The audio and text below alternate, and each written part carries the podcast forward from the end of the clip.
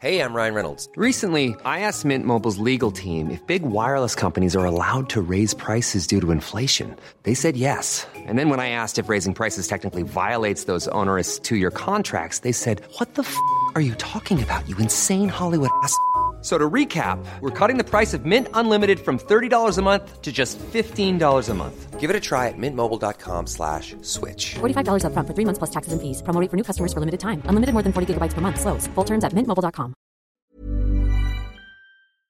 Bonjour, je suis Grégory Barbier et voici les grandes histoires de l'Est avec les grandes batailles dans nos régions. Aujourd'hui, 1513, Suisse, Allemands et Franc-Comtois à l'assaut de Dijon la Ligue de Cambrai. Bon, on est loin des Avengers, mais le nom de ce rassemblement d'alliés sonne plutôt bien. En 1509, Louis XII s'associe avec le pape Jules II, l'empereur d'Allemagne Maximilien Ier et le roi d'Aragon, une région du côté de l'actuelle Espagne. Pas de pouvoir évidemment pour la Ligue de Cambrai, c'est plutôt une alliance de circonstances qui va mener la guerre en Italie, avec un but, mettre fin à l'influence grandissante de la République de Venise dans la péninsule. Seulement, l'armée française avance un peu, beaucoup, et même trop pour Jules II, le pape. Alors finalement, le souverain pontife retourne sa chasuble et s'allie avec ses ennemis d'hier, ceux de la République de Venise.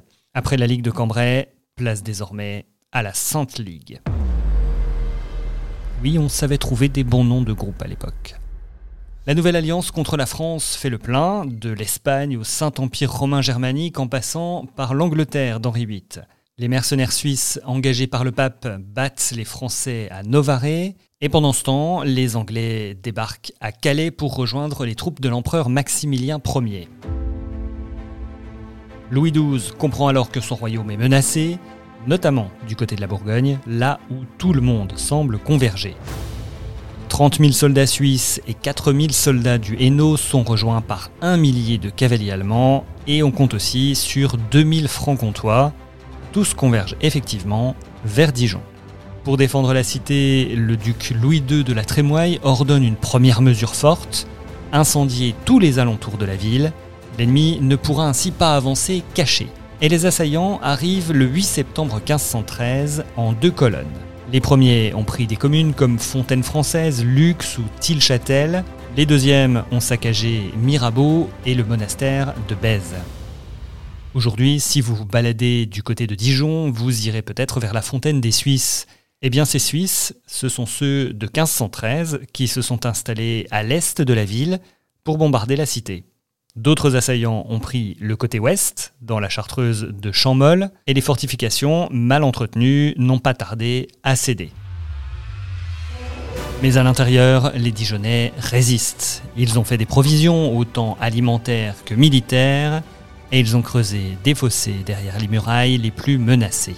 Et la ville est moins facile à prendre qu'il n'y paraît. Les Suisses vont être les premiers à se rebeller, et en plus, leur solde, promise par l'empereur, tarde à arriver.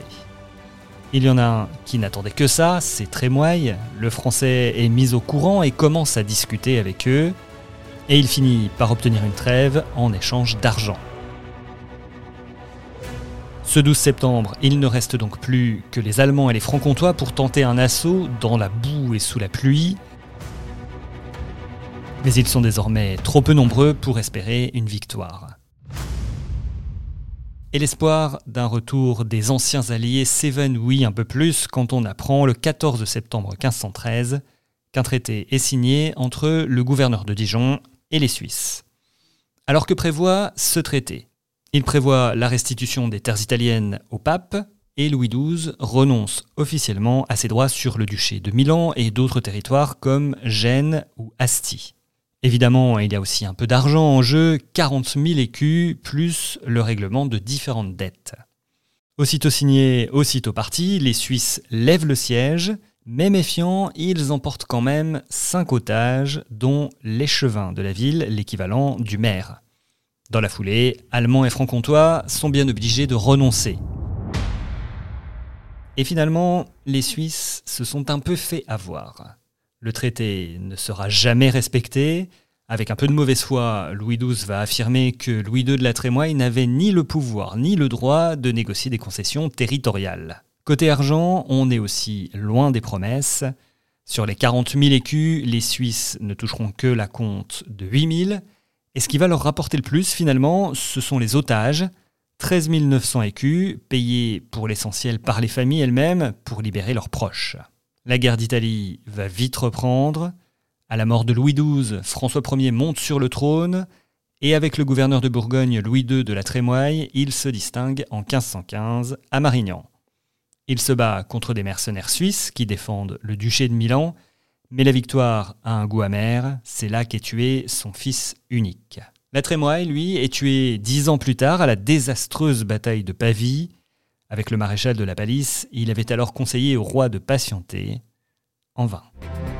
C'était Les Grandes Batailles dans la série Les Grandes Histoires de l'Est. Le livre dont est tiré ce récit s'appelle Les Grandes Batailles, tout simplement, écrit par Jérôme Estrada. Découvrez aussi nos autres podcasts, tous les liens sont dans la description. A bientôt pour une autre bataille historique.